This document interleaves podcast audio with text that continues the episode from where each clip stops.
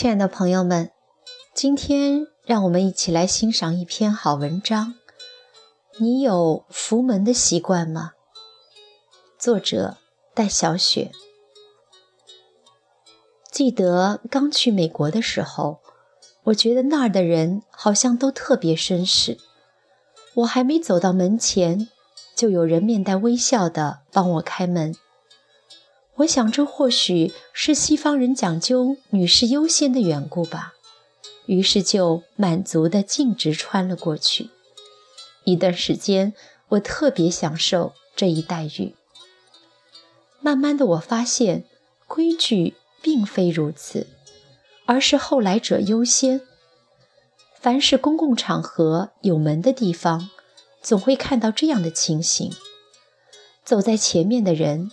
推开门后，都要回头看看后面有没有人进门。他会扶着门，让后面的人进去，而后面的人进去后，也总要向扶门的人说声谢谢，并接着扶。我去孩子学校，特别留意观察，我给后面的小学生扶门，发现没一个不说谢谢的。无论在学校还是商店的门口。很少有人进去后一甩门扬长而去的。这使我想起郎咸平几年前说过的一件事，他总想不通为什么他的一个学弟要比他混得好。他的言语中带有酸味儿。有一次，这位麻省理工学院教授的学弟去香港演讲，郎盯上了他。一群人出去吃饭，经过一扇小门，狼说：“像我这种没什么悟性的人，傻里呱唧的一脚跨出门就走出去了。而他的学弟则本能的向后退一步，让别的人都过去之后，他才过去。狼这回才悟出学弟比他混得好的道理了。原来在美国选择人才还有另一个标准。”即一定要做个好人，而像他这样目不斜视、扬长而入的，就算不上什么好人了。在我们看来是蝇头小事，别人则看成大事。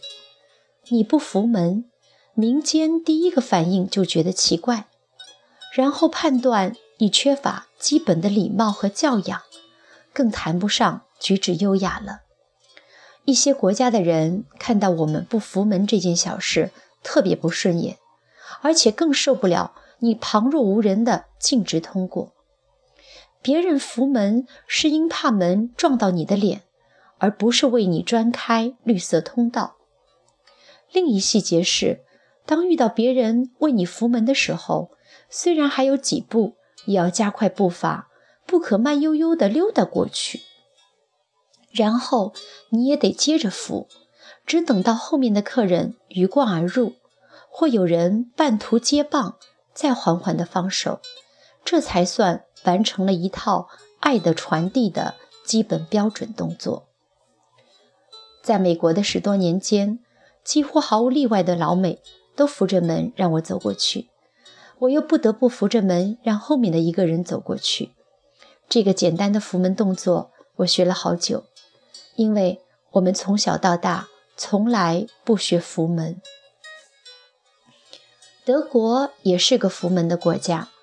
有人说德国民众天生素质就比中国人高，其实也不尽然。真正的原因是联邦德国成立后，政府制定了一套规则，让民众自觉地提升素质。如德国有法律规定，关门时不小心把人撞了。你得无条件的赔偿，还得帮人医治，这些规定都很具体，操作性很强。还有遵守交通规则、按秩序排队等等。随着时间的推移，这些良好的行为就变成了习惯，这个社会就变得文明起来了。当我给企业高层上课提起这个话题时，有位学员跟大家分享了。个人的亲身经历。一天上班，他涌入了电梯，这时，远处有个糟老头模样的人朝着电梯方向跑得气喘吁吁。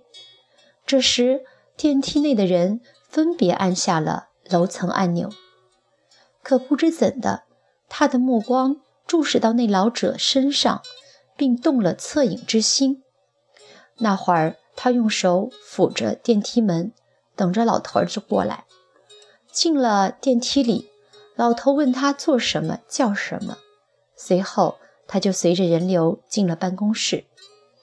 一刻钟后，电话铃响了，说请他去董事长办公室。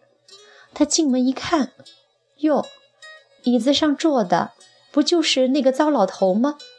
他意外地被告知今天被提升了。董事长告诉他，他来公司多少次，今天终于遇到意中人了。有个小学生说，在他的生活中有一位爱他的人，那就是他奶奶。最令他感动的不是奶奶给买好吃的东西、买好看的衣服，或者做一顿丰盛的饭菜，而是看起来一个毫不起眼的动作——扶门。慢慢的，这孩子也开始学会为奶奶扶门了。有时候，孩子对爱的诠释往往很简单。我们的学校教育把学生培养成有知识的人，但不一定有文化、有教养。这让我们受过多年素质教育的精英，在国际商务场合常常显得不适应。而知识、文化、修养三者之间，并不能划等号的。